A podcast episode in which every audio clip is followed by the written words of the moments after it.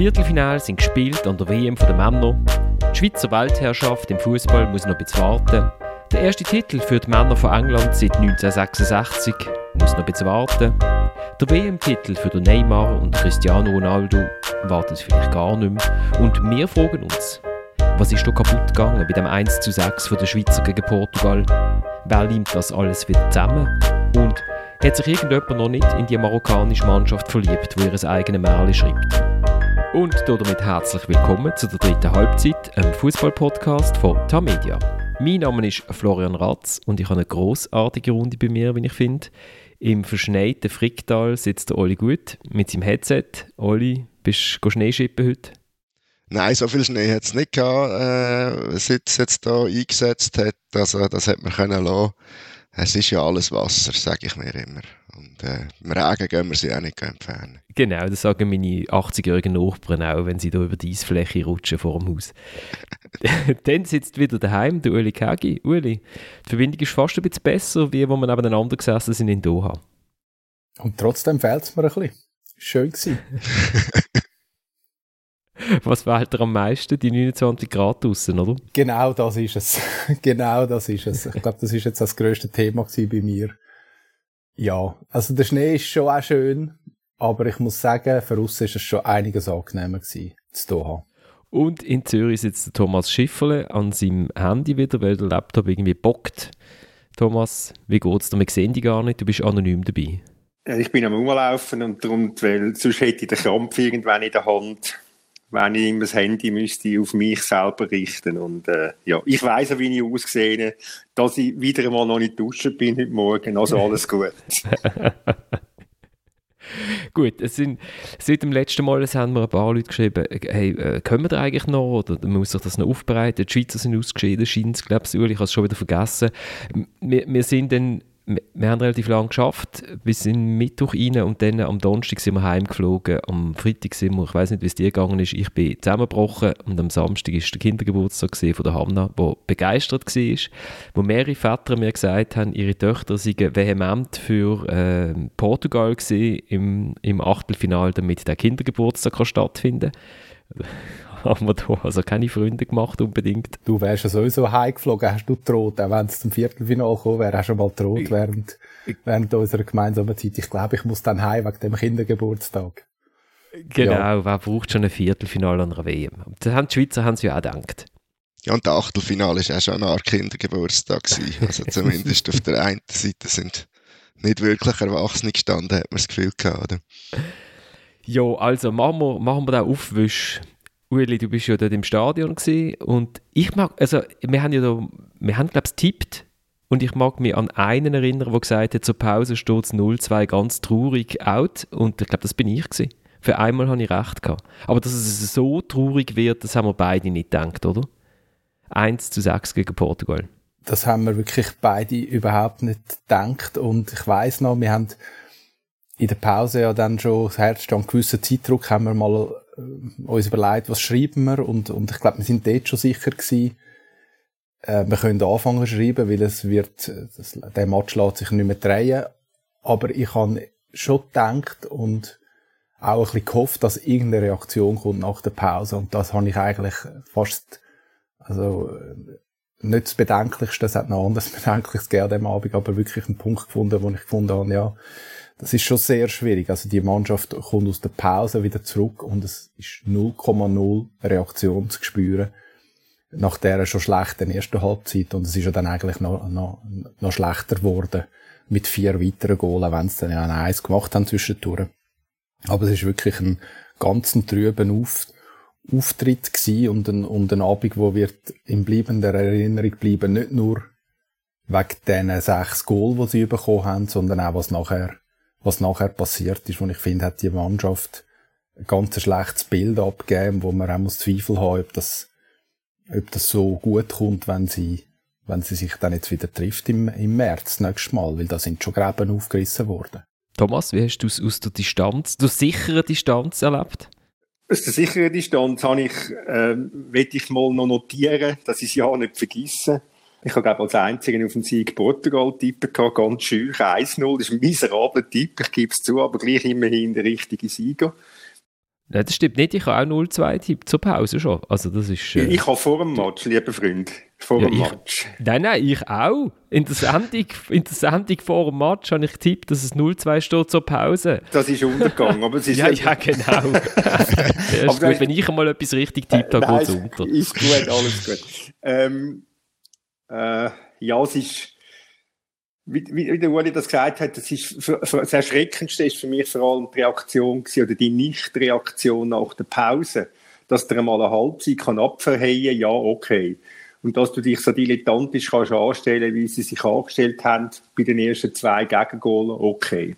Aber da könnte man ja in der Pause sich nochmal sammeln, nochmal in sich gehen, jeden Einzelnen, den Trainer die richtigen Anweisungen geben. Und dann kann man ja rausgehen und kann ja mit dem Gefühl sagen, hey, ein Goal braucht es nur, dann sind wir wieder dran. Und das Gegenteil ist passiert. Sie sind, glaube wirklich noch schlechter gewesen als vorher. Total auseinandergefallen. Also es ist ein, es ist ein jämmerlicher Auftritt gewesen. Es ist ein beschämender Auftritt eigentlich gewesen. Und das auf grösster Bühne. Und als alles immer noch im Zusammenhang, also immer noch im Hinterkopf all die grossen Sprüche vorher von ihnen, äh, wie gut dass sie sind haben auch wir Journalisten übernommen, selbstverständlich. Äh, aber es ist schon null Stolz und null, null Ehr rum um es mal relativ deutlich zu sagen. Ja, und also, was mir ja noch speziell dunkt am Ganzen, vor dem Match hat man das Gefühl gehabt, hm, Portugiesen spielen ohne Ronaldo, vielleicht ist ja das gut für die Schweiz, weil sie sind sich nicht so gewöhnt, ohne Ronaldo zu spielen dann hat man das Gefühl gehabt, wow, das ist aber ein super Move, dass die ohne Ronaldo spielen. Die sind ja viel besser. Die hauen die Schweizer 6 Eisen weg. Okay, schlechte Schweizer, aber vielleicht sind die ja auch einfach wirklich super gewesen, die Portugiesen. Und dann treffen die nachher auf Marokko.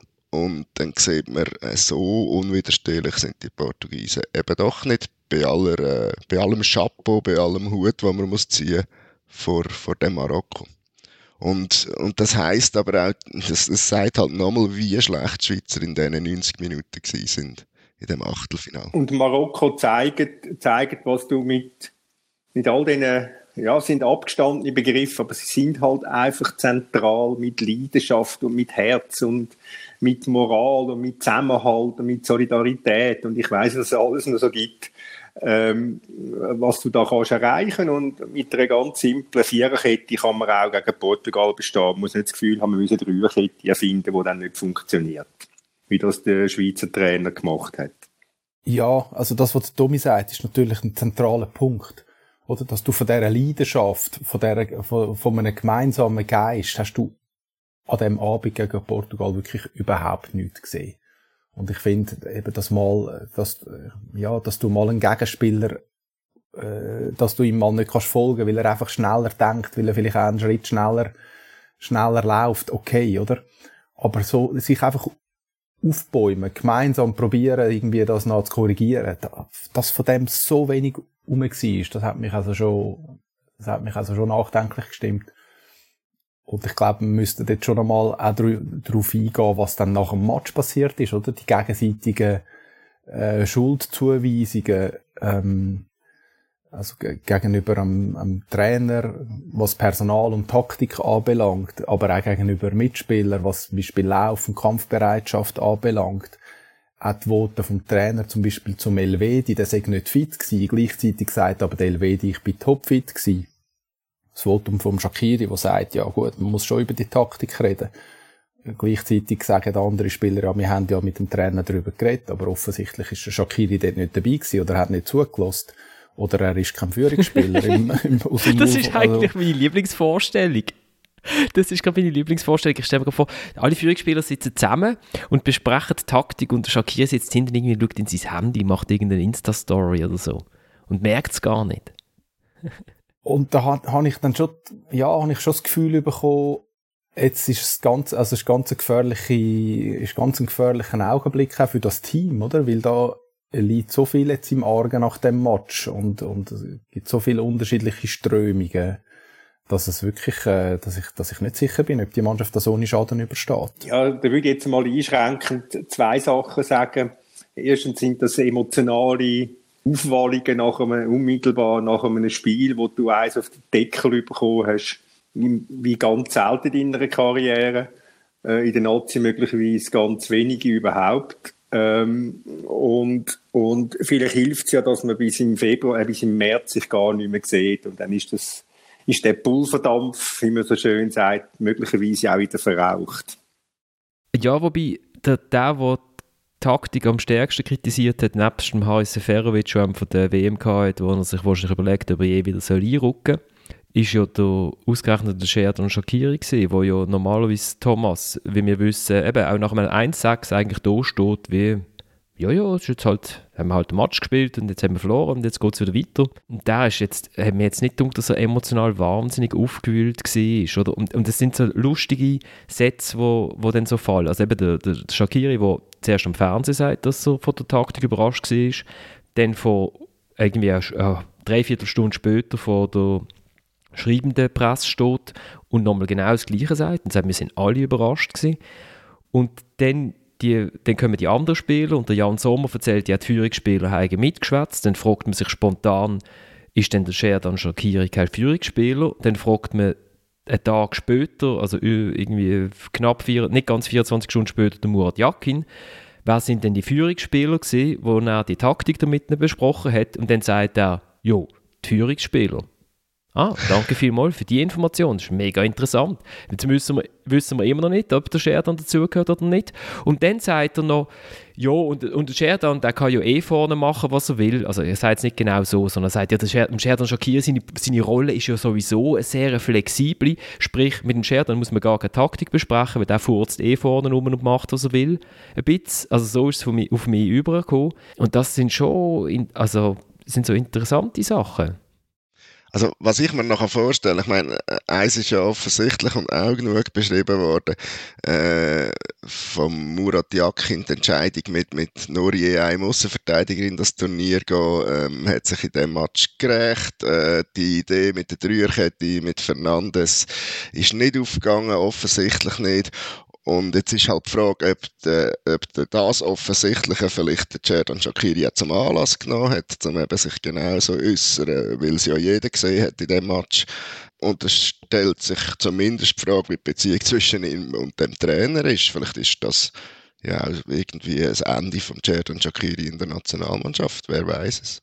Uh, ja, also, ja, also finde ich schon einen zentralen Punkt vielleicht auch, also vielleicht, ich, ich glaube sogar, man müsste, müsste es noch weiterdenken. Also mit Shakiri denke ich, ja, eben, er ist relativ ein, er vergisst relativ schnell auch ein schlechtes Resultat und, und, und ist, ist vielleicht auch schneller wieder, wieder bei sich selber. Aber jetzt auch gerade, was löst das mit Chaka aus? Der ganze Match, der ganze Auftritt und eben auch, äh, vielleicht die Wahl vom Trainer, was Personal und Taktik angeht. Also ich glaube schon, dass da etwas zurückbleibt und ich weiß nicht, ob es gut ist, Tommy, wenn man jetzt einfach bis im März schwiegt, oder? Ich habe das Gefühl, da gibt es schon Gesprächsbedarf, zumindest, zumindest äh, eben bei den direkt beteiligten Schlüsselfiguren. Also sprich Chaka, äh, Yakin, Sommer, Akanji, Shakiri.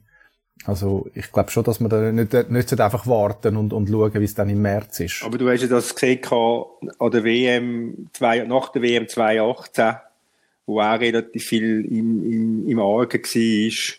Dann hat man sich, was ist das gewesen, zweieinhalb, sag ich mal, zwei, zweieinhalb Monate auch nicht mehr gesehen gehabt. Und man trifft sich dann in aller Ruhe zu einer Aussprache und findet einen gemeinsamen Weg wieder. Ähm, ja, also, das, das, das, das sehe ich jetzt nicht unbedingt gleich wie du. Also, dass die vier Monate können auch helfen die vier Monate Pause. Dass man mal Abstand bekommt vom Ganzen, dass jeder mal für sich selber ein bisschen reflektiert. Wieder, dass man dann eine Aussprache hat, gerade auch nochmal in der Emotion rein. Und beim Shakiri könnte auch wenn er nicht gerade äußerlich so gewirkt hat, Florian, aber es, können, es ist ja gleich emotional. Es, ja, es, ist es macht ja gleich etwas mit einem, wenn man 1-6 verliert. Darum sagt er das ja dann auch so. Und geht und attackiert die Taktik, äh, Taktik vom Trainer. Also, mal ein bisschen, ein bisschen setzen lassen, mal zurückkommen in den europäischen Winter und dann im März weiter schauen. Oder in Chicago Winter. In Chicago Winter, genau. genau. aber, aber, was über den Jordan noch dazu kommt, ist irgendwie, man hat das Gefühl, er ist wirklich in einer guten Verfassung für seine Verhältnisse jetzt in die WM gegangen. Ob es seine letzte WM ist, who knows. Ähm, äh, er wird aber auf jeden Fall nicht jünger sein, falls er dann noch eine spielt.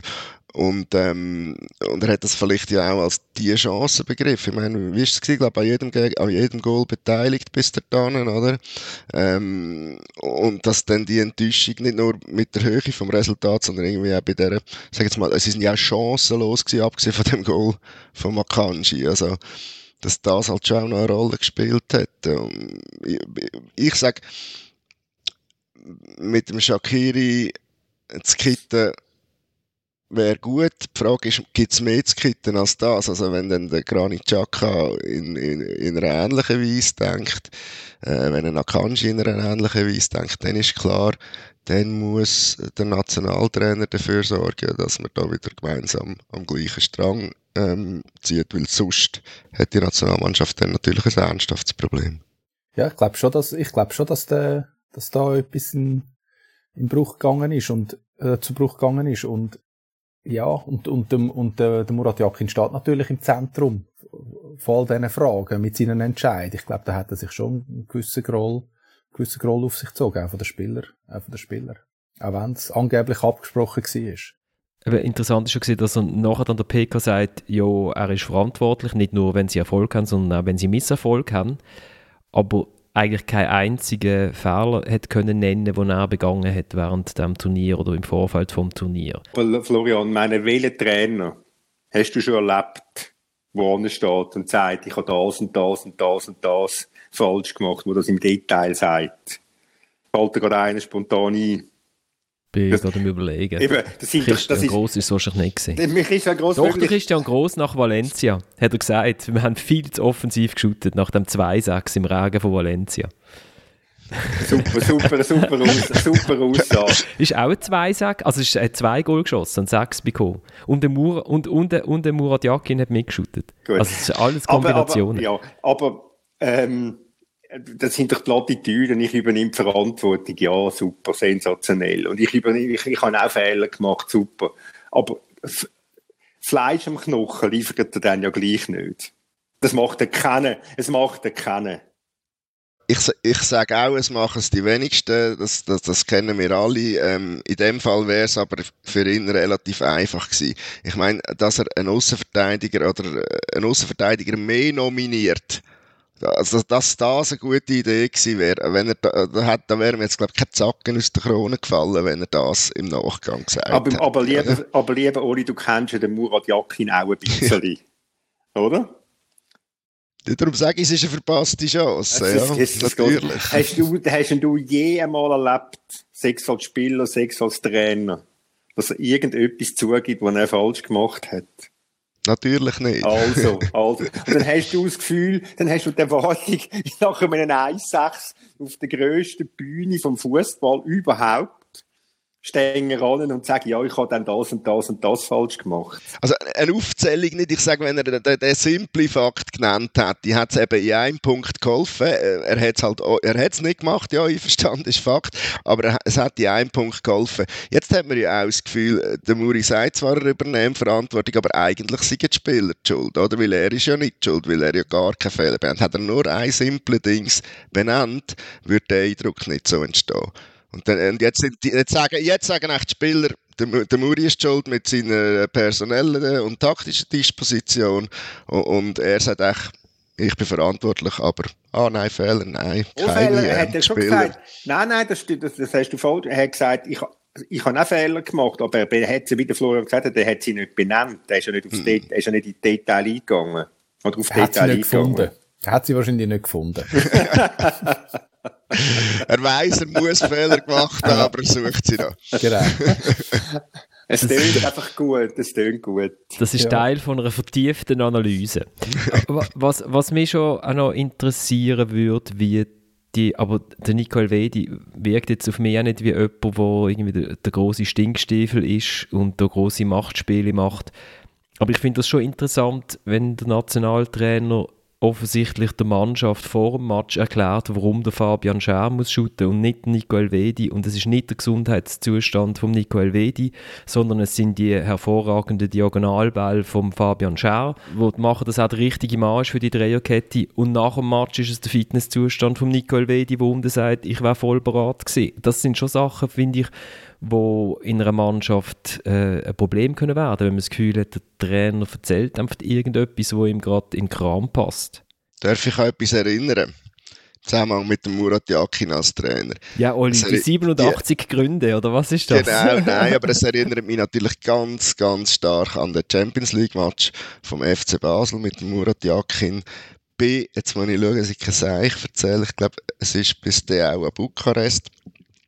Und ähm, dort wechselt er irgendwann in der zweiten Halbzeit der Captain Markus Streller aus. Und dann haben wir gedacht auf der Tribüne, jawohl, der ist wahrscheinlich angeschlagen oder hat signalisiert, ich kann nicht mehr, ich mag nicht mehr, whatever. Dann ist im Nachgang an die Niederlage, haben wir äh, quasi zeitgleich, also nicht die gleichen Personen, hat man einerseits den Murat Yakin gefragt, warum er ihn ausgewechselt hat, andererseits den Marco Streller. Murat Yakin hat gesagt, er hat signalisiert, dass er raus will. Der Katakombe sagt Marco Streller, äh, nein, ich kann nicht raus wollen. Ich hätte bis zum Schluss gekämpft und alles als Captain, damit wir dann ein gutes Resultat holen. Und am anderen Tag am Flughafen hat es eine riesen Aufregung gegeben, wo der Marco Streller mitbekommt, was der Murat Yakin zu deren Auswechslung gesagt hat, spät in der Nacht vorher. Also so, dass er dann mich auch noch beizogen hat unter vier Augen, ob das stimme, etc. Und ähm, ich sage jetzt mal, das Verhältnis ist nachher nicht besser geworden zwischen Captain und seinem Trainer, respektive äh, zwischen vielen Spielern und dem Trainer mit so Episoden.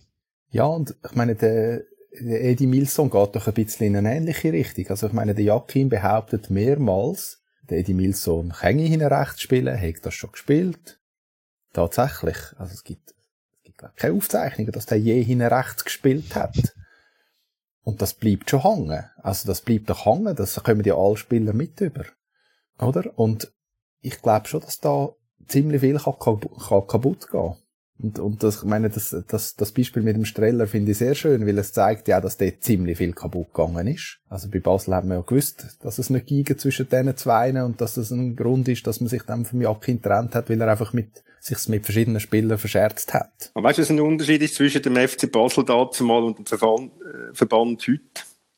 Sie sehen sich nicht jeden Tag. Also das eine ist ein Club und das andere ist ein Verband. Das eine ist ein Club, das andere ist ein Verband. Das eine, das eine, das eine hat eine Führung gehabt, eine starke, wo man unzweifelhaft muss sagen, mit, äh, mit dem Duo Bernhard Häusler, Georg Heitz.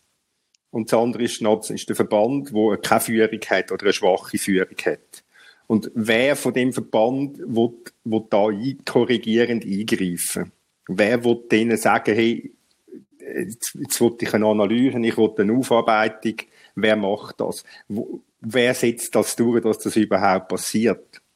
Das müsste der Pierluigi Tami sein, als Direktor der Nationalmannschaften. Ja, das müsste er eigentlich, aber der Tami, der Tami fühlt sich, fühlt sich allein, fühlt sich, äh, fühlt, fühlt, fühlt zu wenig Rückendeckung von oben. Und das braucht er ist ja nicht, er ist ja nicht der, der, der durchsetzungsstärkste äh, Mensch oder wirkt zumindest nicht so. Er ist sehr ein, sehr ein konzilianter Typ, äh, sehr ein anständiger, ein, äh, nicht unbedingt ein, nach außen ein machtbewusster. Und durch das, er braucht die, er braucht die Rückendeckung von hinten, von oben besser gesagt. Äh, und, und, und, und die fehlt ihm offenbar spürbar. Und Aber was ist die Konsequenz aus dem, Thomas? Also was heißt das jetzt? Das heißt, jetzt gehen wir Bach ab die nächsten paar Monate, oder wie? Die Schweizer Nationalmannschaft. Ich weiß, ich weiß es nicht. Ich Wenn man das nicht, aufarbeitet. Ich weiß ja nicht, wer durchsetzt, beispielsweise, dass man sagt, oder ich würde von einem Verbandspräsident beispielsweise erwarten, dass er zum Tami geht, zum Jakin geht und sagt, meine Herren, ich wollte wissen, wie gehen wir in Zukunft weiter, wie machen wir weiter mit einem, wenn ein Granit Xhaka wieder so einen Aussetzer hat, wo, wo, wo das Bild prägt, wo die Mannschaft beeinflusst, wie machen wir weiter nach so einem 1-6 gegen, gegen Portugal. Das würde ich mir unter Führung verstehen. Ob das passiert, habe ich mal, habe ich einmal meine Zweifel, weil man hat ja nicht wahnsinnig viel ähm, Kritisches gehört zum, zur Explosion vom, was sagen wir mal, Explosion ist jetzt vielleicht ein bisschen grosses Wort, aber halt zu den, zu den Emotionen, nennen wir es mal ein bisschen freundlicher, vom, vom Schaka gegen, gegen Serbien, zu all den, zu all den Geschichten, die da passiert sind. Man hört, man, ja, man versteht es, man begreift es, ich weiss nicht, was man nehmen zur Kenntnis, etwa so nach dem Motto ist es mir vorgekommen. Und das wäre für mich Führung, dass man, dass man, äh, dass man halt einfach sagt, meine Herren, jetzt sagen die mir, wie gehen wir mit dem Thema um. Und dass man auch als Verband sagt, zum Jakin, zum Tami, genau all die Sachen, die ihr jetzt, äh, die ihr beobachtet, mitbekommen habt in Doha, äh, Uli und Florian, dass man einige Sachen aufarbeitet. Das wäre, das wäre Führung. Und da habe ich meine Zweifel, ob das, ob das wirklich passiert. Wahrscheinlich, wahrscheinlich jetzt einfach froh, jetzt ist dann Weihnachten, muss man sowieso unter den Christbaum hocken. Also, ja, man sieht das aus.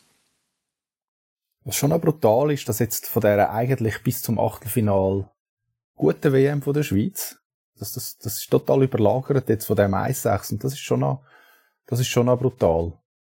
Ja, aber es ist halt Teil vom Spiel. Der letzte Eindruck zählt und der letzte Eindruck ist wirklich nicht gut gewesen. Ja, und man muss sich äh, jetzt im Zusammenhang mit dem Serbien-Spiel auch noch fragen, wie viel hat man mitgenommen aus der Ereignis äh, vor vier Jahren vorher? Ich meine, das Thema schwingt natürlich auch noch mit, nebst dem 1.6. Und ich meine, dort hat es ja die grosse Expertise, Samt-Präsentation von Bernhard Häusler gegeben äh, in der Nachbearbeitung. Ähm, und man fragt sich schon, wie viel von Lehren sind daraus gezogen worden im Gesamtkonstrukt. Oder?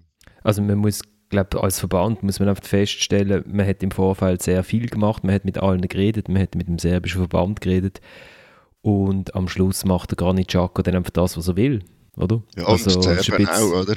Und Serben, Serben auch, wobei, es ist noch interessant gewesen, äh, so äh, äh, ist mal geschildert worden, wie, wie, das, wie das Match angefangen hat. Also, dass so der Goalie schon irgendwie beim Hand einschlagen, irgendwie mit 200 äh, Kilogramm irgendwie jeder mit Hand reingehauen hat, oder zum, zum sagen, es, jetzt wird im Fall, jetzt geht es dann los, oder? Bam! Äh, dann sind irgendwie nach drei Sekunden, muss der Breel Embolo schon irgendwie äh, dreimal gehört habe, muss man das jetzt piepsen, muss ich Parental Guides, Guiding machen, auf irgendwie, ja, die Kinder verstehen es ja nicht, fuck your mother, fuck your mother, fuck your mother. Äh, also es ist einfach de, von Anfang an, es muss, es muss Trash-Talk vom, vom Feinsten oder von der untersten Schublade gewesen auf dem ganzen Feld, quer durch alle Duelle durch. Und was dann die Spieler aber noch bemerkt haben, was wirklich bemerkenswert war, nach dem Match ist gut gewesen.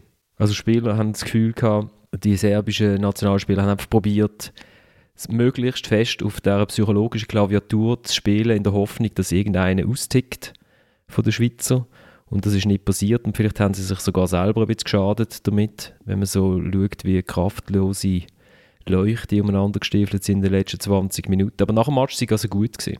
Ja, wobei nach dem Match ja noch die Episode mit dem Yashari-Shirt, oder? Ich meine, genau, also von, zwischen, nur weil du gesagt hast, wegen der Serben. Die denke mich heikler als, ich meine, die Geste passiert in der Emotion, ich will sie in keiner Weise irgendwie gut, gut heißen, etc., aber das ist voll im Match. Das andere, fragt man sich ja schon, ob da nicht ein Plan dahinter war. Und das sind ja die Sachen, die man eigentlich hätte sollen können vermeiden oder? Ja, natürlich war ein Plan dahinter, gewesen, weil er kennt den Yashari sehr gut. Ja, ich bin nicht so böse.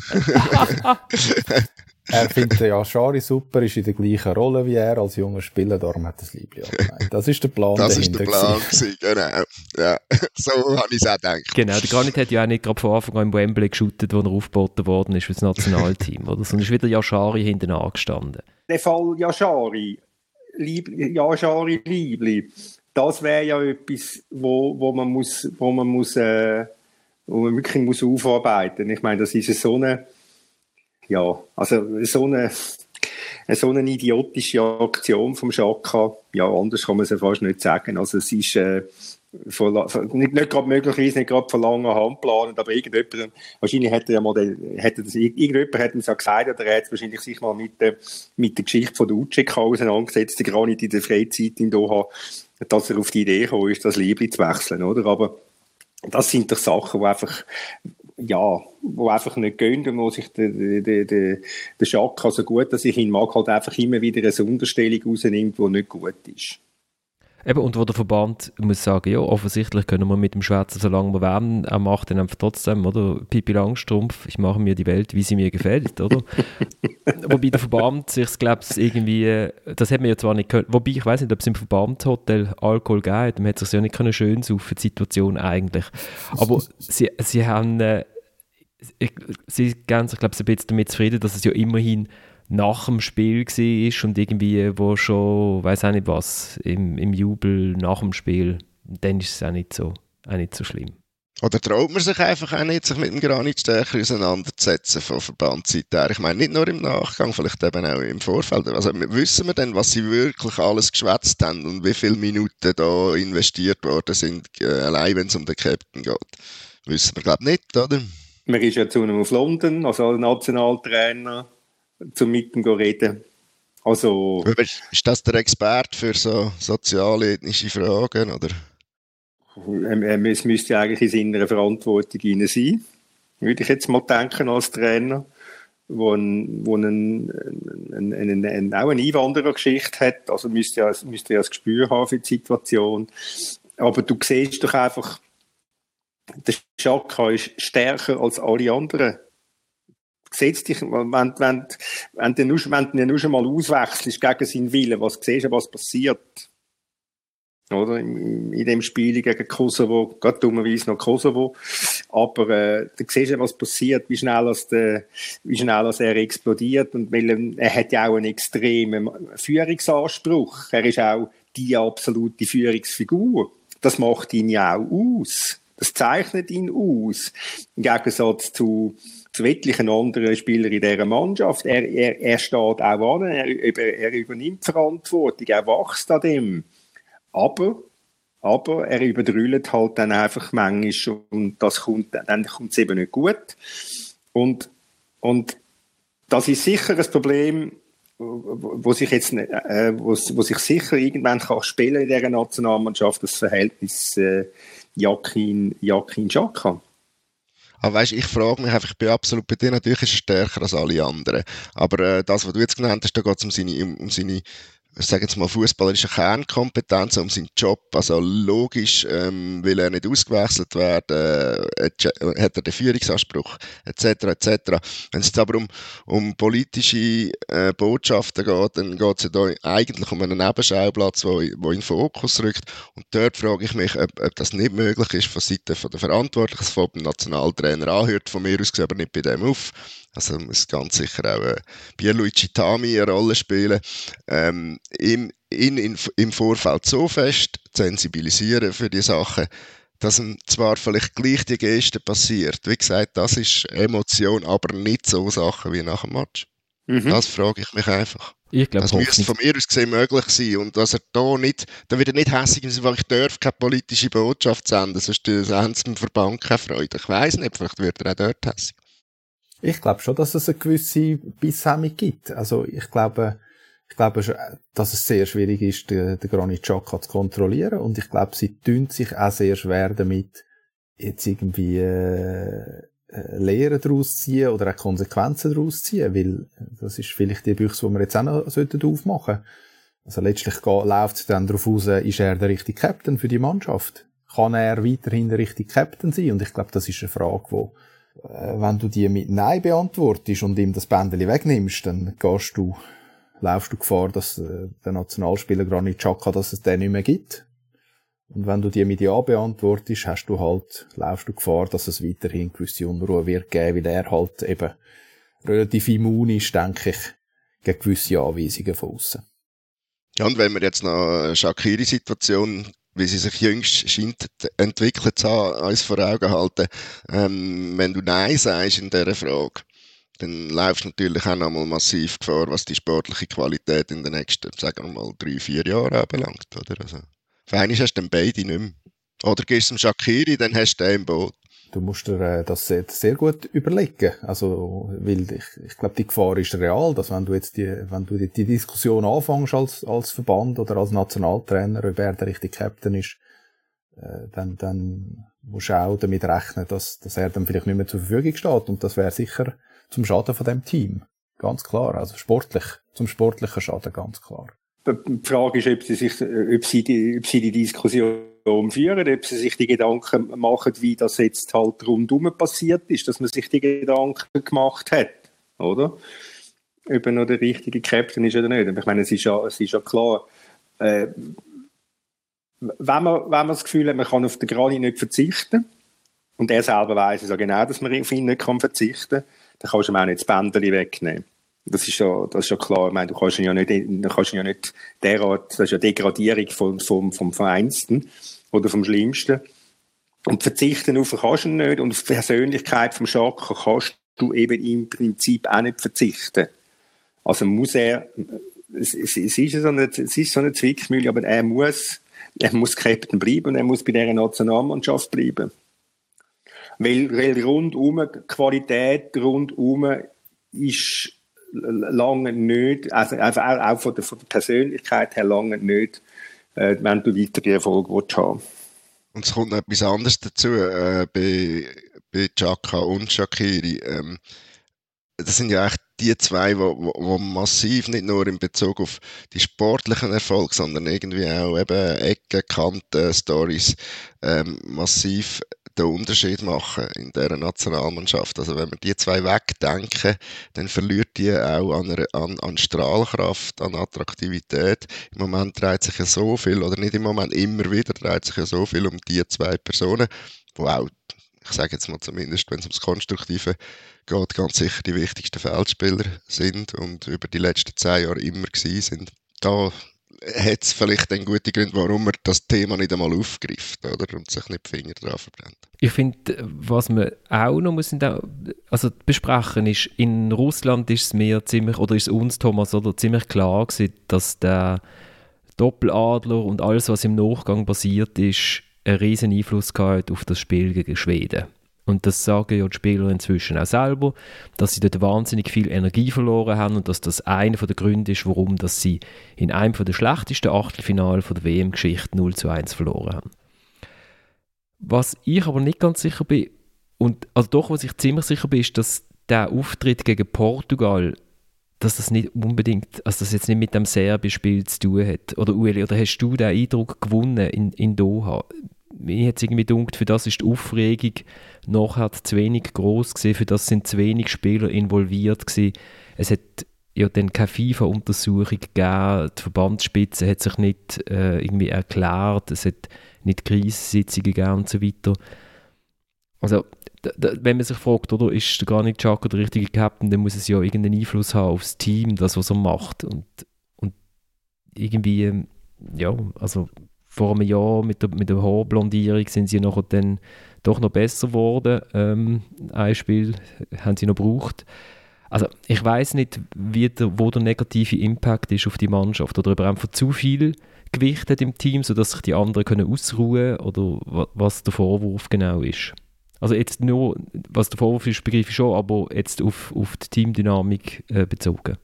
Ich glaube, ich glaub, der Serbien-Match hat keinen Einfluss auf den Portugal-Match. Ich glaube, äh, beim Portugal-Match ist einfach alles in die Hose. Also wirklich von hinten bis führen und dann spielen neben der Leistung den Einzelnen vielleicht noch andere Faktoren dazu. Also ja, eben klar, der Entscheid vom Trainer, möglicherweise auch äh, die bisschen kürzere äh, Erholungszeit, möglicherweise auch, das habe ich auch komisch gefunden, dass sie zum Beispiel immer zu Doha am Mittag trainiert haben. Das macht für mich überhaupt keinen Sinn.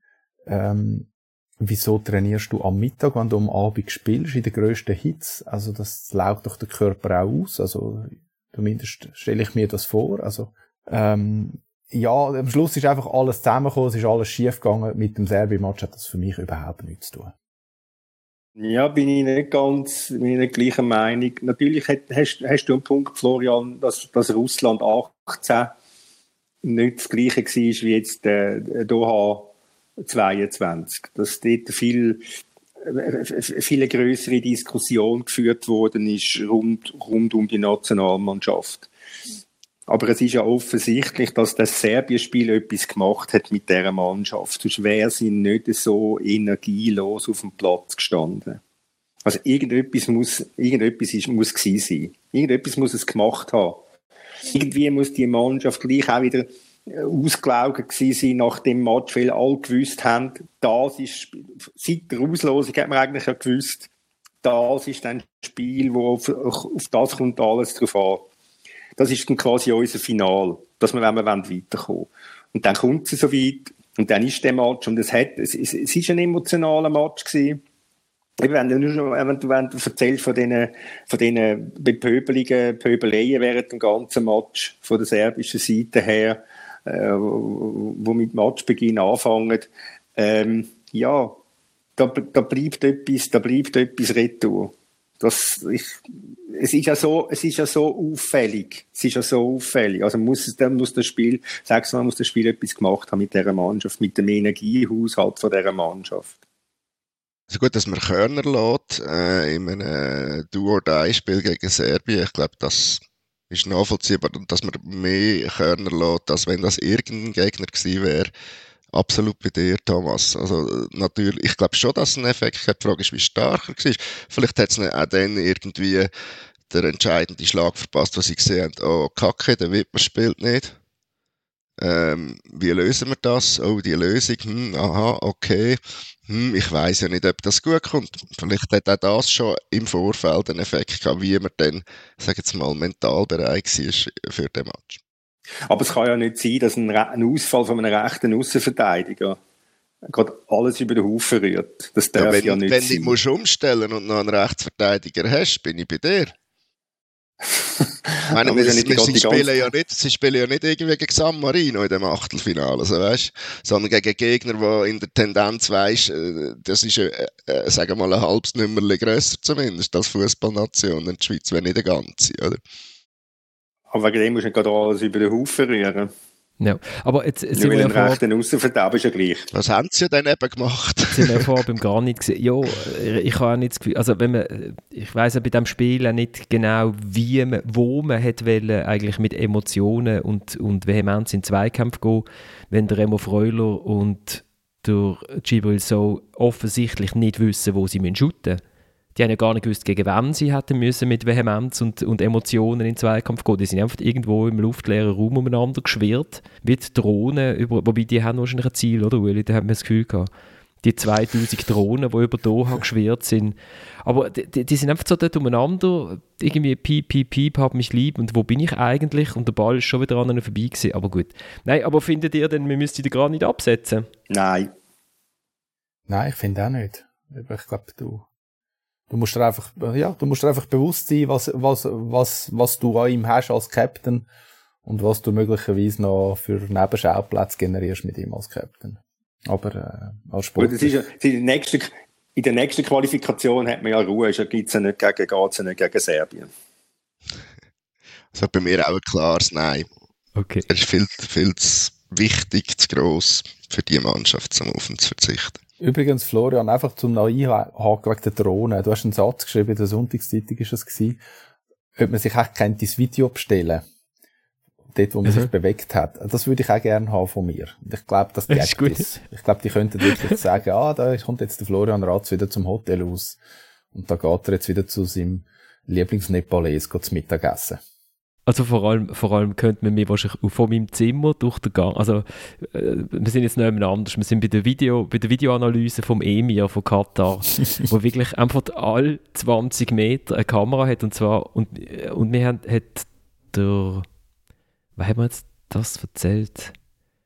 Ach, der Rainer Salzgeber und der Benny Huckel, dass sie mit einem Schweizer Hotelier geredet haben, der gesagt hat, ja, also die katarischen Behörden haben auch Zugriff auf die, auf die Kameras in den Hotels, die sind eigentlich von der katarischen Behörde äh, installiert worden, weil irgendwann einmal der Mossad, ähm, also der äh, israelische Geheimdienst, irgendwann in den Vereinigten Arabischen Emiraten oder in äh, jemanden umgebracht haben in einem Hotel, dann haben sie gesagt, das darf nie mehr passieren, wir tun jetzt die ganze Golfregion mit Kameras äh, ausstatten. Und ich bin bei uns auch gefragt an der Rezeption, ob, das, ob die den Zugriff haben. Dann hat er ganz früh gesagt, ja klar, natürlich. Also, ab, ab, man kann sich da absolut sicher fühlen. Das heißt, du hast wirklich können, also und ich, ich wollte eigentlich das Video noch meine, meine weiß nicht, 20 Tage in Doha, hätte ich gerne noch zusammengeschnitten. Das Best-of vom Emir. Ich habe geschrieben, emir.qatar.com.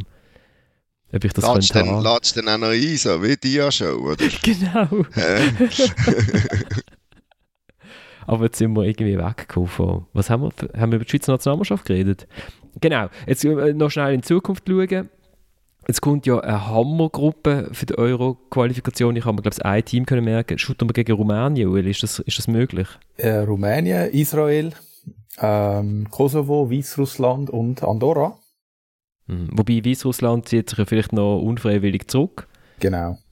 Die fallen ja vielleicht mhm. weg. Ähm, ja, ich glaube, der erste oder der zweite Platz müsste zu schaffen sein. Die ersten acht qualifizieren sich, oder? Damit man die 52 Euro. Wie viel shooten an der Euro? Thomas? Also wenn du die Gruppe nicht überstehst, dann kannst du den Betrieb einstellen. Dann musst du also auch nicht mehr die Frage stellen, ist der Schaka der richtige Captain oder nicht. Bei allem Respekt vor allen anderen. Was muss man Erster werden oder lang Zweiten auch oder lang Zweiten nur, wenn irgendwie zu den acht Besten oder was auch immer? Zweiten. Zweiten langt in jedem Fall. Darf ich noch schnell sagen, dass ich es mega schade finde, dass die Schweizer nicht in WM-Final gekommen sind? Weil ich hätte weil ich hätte äh, so gern äh, in der Sonntagszeitung als Vorschau den Titel gemacht, die Schweiz ist eine Wintersportnation. Das hat mich so gefreut. Wenn wir noch schnell aufs restliche Turnier schauen, also wir sind ja am Donnerstag zurückgeflogen, Uli, das ist ja der Grund, warum wir erst heute kommen. Eben, wir sind am Donnerstag zurückgeflogen, dann sind wir ins Koma gefallen und jetzt, und der Oli hat schon auch geschrieben, komm, will ich doch da noch mal etwas machen äh, ich habe ich ha nachher nichts mehr, nichts mehr gesehen von das Turnier ist glaube ich weitergegangen, oder? So habe ich jetzt den Podcast gerettet, oder wie? Genau, du hast heute okay. Morgen am 9 Uhr den Podcast gerettet. Es ist einfach Glück gehabt, dass der Florian irgendwann verwacht ist und dein SMS gesehen hat. So ist es. Okay. Also wenn, wenn wir jetzt die Sendung gut finden, dann dürfen wir mich also äh, persönlich anschreiben und wenn nicht, dann lieber nicht. ja doch, schreiben der oliver.gut at batz online oder was ist batz.ch nur? Batz.ch Batz.ch ja. Schreibt ihm auf jeden Fall, der Oli bekommt gerne Mails. Als Teamleiter hat er sonst keine Mails. Genau. Also du hast kein Match gesehen, Florian? Ja. Gut. Nein. Dann muss jemand anders die Frage übernehmen. ist im Harry Kane, ist im Harry Kane die Werbung, die er mit einem Rugby-Spieler macht, ist, hat er wegen dem so drüber geschossen? Das ist ein falscher Film gesehen. Das ist die einzige Frage, die wir aufgeschrieben haben. Mit einem Rugby-Spieler? Also ich glaube, es ist ein Rugby-Spieler. Ich keine Ahnung hast von dem Sport. Nein, ich habe ja keinen Rugby-Podcast. Weil das ist einer der grössten Rugby-Spieler in der Geschichte Rugby-Spieler in der Geschichte von den Engländern, wo die Engländer Weltmeister wurden, sind im Irrtum vorbehalten 2011. Ah, das ist der, der immer gekickt hat. In, ähm, in Australien. Der das ist Johnny Wilkinson. Das ist Johnny, Johnny Wilkinson. Wo 2003. 2003 sogar. Ja. Ist das, Johnny ist so lange her schon? Ja, ich meinte es zu wissen, weil ich in Australien war und das dort gesehen habe. Und das ist grossartig. Also Kicker. Gewesen. Kein Wunder, kickt drüber. Ja. Aber google es mal, wenn es war. Ich meinte 03. Johnny das kann sogar sein. Ich, bin, ich weiss, ich bin, ich bin, seit ich bin dort nach der WM zu Newcastle oben gewesen, bin extra aufs Trainingsgelände gegangen von den Newcastle Falcons, weil alle haben den Johnny Wilkinson erwartet dort und der ist natürlich selbstverständlich nicht gekommen, der Johnny Wilkinson, ist ja klar, oder? Und er ist dann mit dem David Beckham verglichen worden. Es war 2003 und ich habe das gesagt, das ist der, der aus dem aus dem Spiel immer gekickt hat, oder? Dann genau. haben sie genau. nur mit Kicken gewonnen. Das habe ich nämlich sogar gesehen, dank äh, Frauen-Rugby-Spielerin, wo, wo ich sehr gut befreundet bin. Liebe Grüße nach Engelberg. Wir sind jetzt näher, wir sind jetzt näher an der geballten Rugby-Kompetenz in dem Fall. Wir könnten den Podcast mal umnutzen. Genau. Ja, nächstes, nächstes, nächstes Jahr ist Frankreich, Frankreich die WM im Rugby, also wir haben ein super Match, also alles gut. Also, also ich stelle fest, ihr habt das Viertelfinale auch nicht, auch nicht gesehen. Nein, zum Harry Kane, zum Harry Kane muss ich sagen. Ich habe zu meinen Kindern gesagt, ich habe den Match mit meinen Kindern geschaut und habe gesagt, also der verschießt er jetzt vor, vor an der Zweite geht. Und natürlich nicht, weil ich mir das gewünscht habe. Ich bin da klar für England gewesen, in dieser Affische.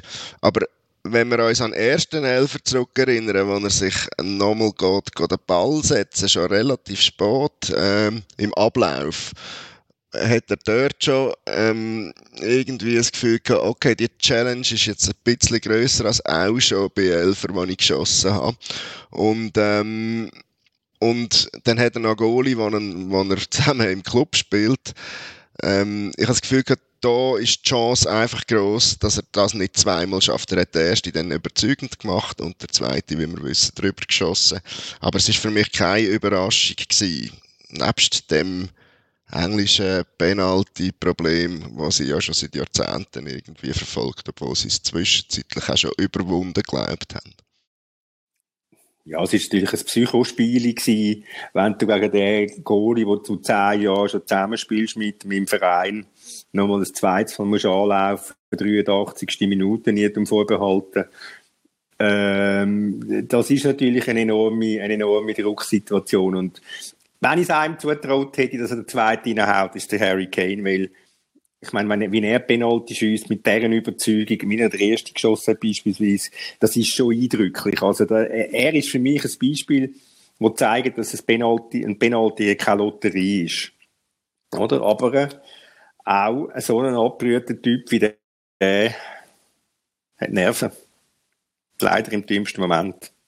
Es ist, schon, also es ist schon das nächste Drama für die Engländer. Also, ich meine, sie sind besser gewesen. Sie haben, sie haben die Chance, sie könnten vielleicht sogar noch einen dritten Penalty bekommen. Obwohl, ja, es war hart an der Strafraumgrenze gewesen. Über den Schiedsrichter können wir ja dann vielleicht auch noch schnell reden. Das ist ja, glaube ich, der Grund, warum es dann eben, warum nichts passiert, oder? Nicht, weil ja, wir, klar, äh, aber, aber ja. wenn er ihn gibt, wenn er ihn von Anfang an gibt, dann bleibt er vielleicht auch bestehen, oder? Mm, Also ich finde, England hat wirklich einen, super Match gemacht. Ich meine, sie haben ähm, Mbappé quasi aus dem Spiel genommen. Sie haben, sie haben äh, nach dem 1 von den Franzosen klar mehr vom Spiel gehabt. Sie haben Chancen gehabt. Und am Schluss stehen sie gleich wieder da und sind draussen. Also es ist schon... Und dann wieder eben auf recht dramatische Art, wie sie es, wie sie es, wie sie es halt können. Ähm, ja, mir, mir hat's, mir weh da. Ich habe sowieso ein, ein englisches Herz, ähm, was das. Nationalteam angeht. Und, ähm, ja, gleichzeitig muss ich auch sagen, die Franzosen sind schon auch, sie haben schon Klasse. Also dort, wo, nach dem 1-0, wo, wo ich kurz das Gefühl hatte, ja, jetzt, jetzt geben sie wieder ein bisschen Gas, kommt dann sofort das 2-1, ein bisschen glücklich natürlich mit dem abgelenkten, äh, Kopfball. Aber, ähm, ja, schon auch, schon auch stark, aber von den Franzosen, aber schon auch ziemlich dramatisch wieder für die Engländer, wie sie, wie sie sich verabschiedet, verabschiedet haben. Wir müssen auf, wir müssen auf dem Thomas sein neues Lieblingsteam kommen, Marokko. Der erste Halbfinalist aus Afrika und der erste Halbfinalist aus einem arabischen Land, in einem arabischen Land. Und der Thomas hat sich verliebt. Scheint's. Also ich habe es nur im in WhatsApp. Amrabat, oder? Mhm.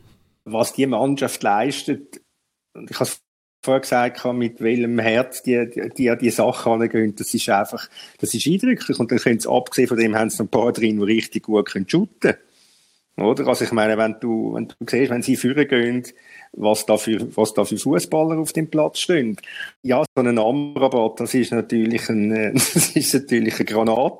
Äh, der, der Goalie, der Goalie hat eine irrsinnige Ausstrahlung. Ähm, ja, also das, ja, und einfach die, die Freude, wo die, wo die Mannschaft vermittelt am, am, am Zusammensein, das ist schon, das ist schon eindrücklich und, ähm, ein Scheiberi in Marokko bei der Schweizer Mannschaft, wenn es um Einsatz, Einsatzbereitschaft, um Leidenschaft geht, würde möglicherweise hätte nicht geschadet. Also die Solidarität von denen. Also ich schaue denen, ich schaue denen, ich, ich, ich, schaue, ich schaue denen einfach richtig gern, richtig gern zu. Natürlich kannst du sagen, ja, die mauern und ich weiss nicht was, aber nein, sie, sie, sie, sie verteidigen einfach mit einer gnadenlosen Bereitschaft. Es ist, es ist, es ist eindrücklich. Also ich bin wirklich, ich bin begeistert von denen, muss ich sagen. Ja, also mir geht's ähnlich. Ich finde, ich finde, es macht auch Spaß, denen bei der Verteidigungsarbeit zuzuschauen. Einfach weil sie so mit so Mhm. viel Leidenschaft und Solidarität zusammen arbeiten.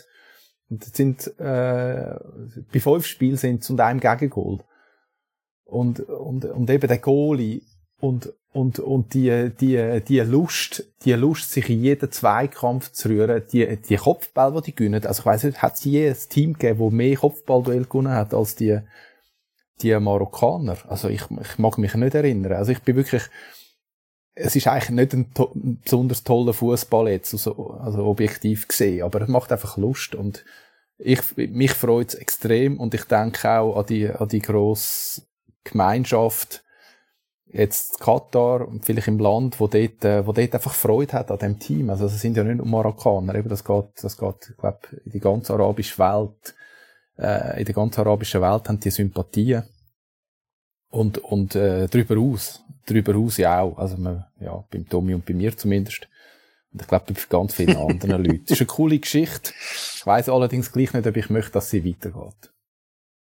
Bei mir äh, haben sie die Sympathien auch und ähm, ihr habt recht, sie mauern. Ähm, ich finde aber auch, sie gehen relativ entschlossen in, in die Konter, wenn sie die Chance sehen. Also da, das machen sie schon. Also das ist jetzt nicht einfach nur, wir stehen jetzt mal 90 Minuten in die oder 120 und warten aufs Penalty schiessen.